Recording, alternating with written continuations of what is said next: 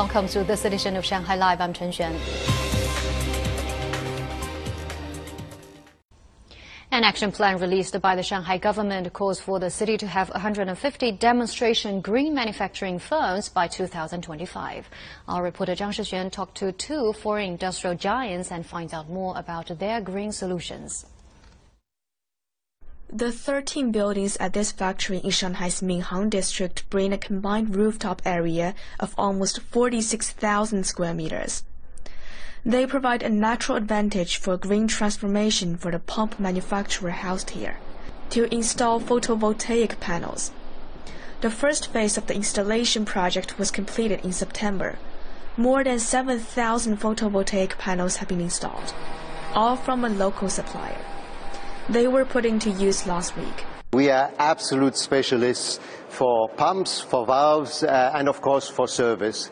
We are no specialist uh, for green technology solar panels. Uh, here we rely on good partners. And here in China, the partner who helped us uh, to build the solar panels on the roof here, here in our Shanghai plant, he's just an expert.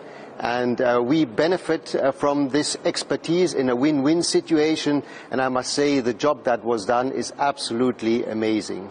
By 2025, the company estimates the solar panels will be responsible for half of the electricity consumption at the factory. KSB is not alone. Foreign pharmaceutical companies are also stepping up their green transformation. With its production lines running non-stop throughout the year, pharmaceutical giant Boehringer Ingelheim now has a zero carbon certificate from the Shanghai government for its factory in Shanghai's Zhangjiang Science City. Much of the factory's air conditioning system has now been upgraded. The company has introduced new equipment like heat pumps and heat pipes to recycle the heat, as well as a new carbon emission management system. Our three-dimensional heat pipes have the highest investment return rate. We got our costs back in just a few months. For those with slower investment returns like photovoltaic panels, we make our investment back in six or seven years, but they can be used for more than 20 years, which means that after we get our costs back, we can be operating at no cost but only saving money for more than 10 years. As of 2021, the factory had already saved 31 million in energy costs, more than four times the money spent on its upgrades. 张诗旋 Money Talks. Matisse by Matisse, an exhibition of French modern art master Henri Matisse, is now on display at the UCCA Edge Gallery in Shanghai, bringing together more than 280 works by Matisse, along with other objects he collected.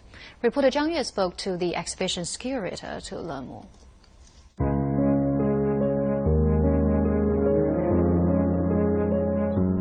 The 11 part exhibit invites visitors to explore how Matisse began as an artist how he invented Fauvism, and the inspiration he gained from his voyage to Tahiti in the 1930s.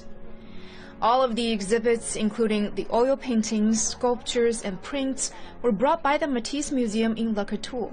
The museum is in the artist's hometown in northern France and houses one of the world's largest collections of Matisse's works, alongside the Matisse Museum in Nice and the Baltimore Museum of Art in the United States.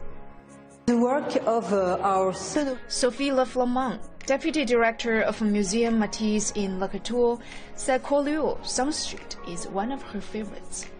It was the first discovery of the sunlight because Matisse uh, was born in the north of France and the weather is not very fine. When the first time he went to the south of France in summer, it was a discovery with the colors with the light, and uh, it changes.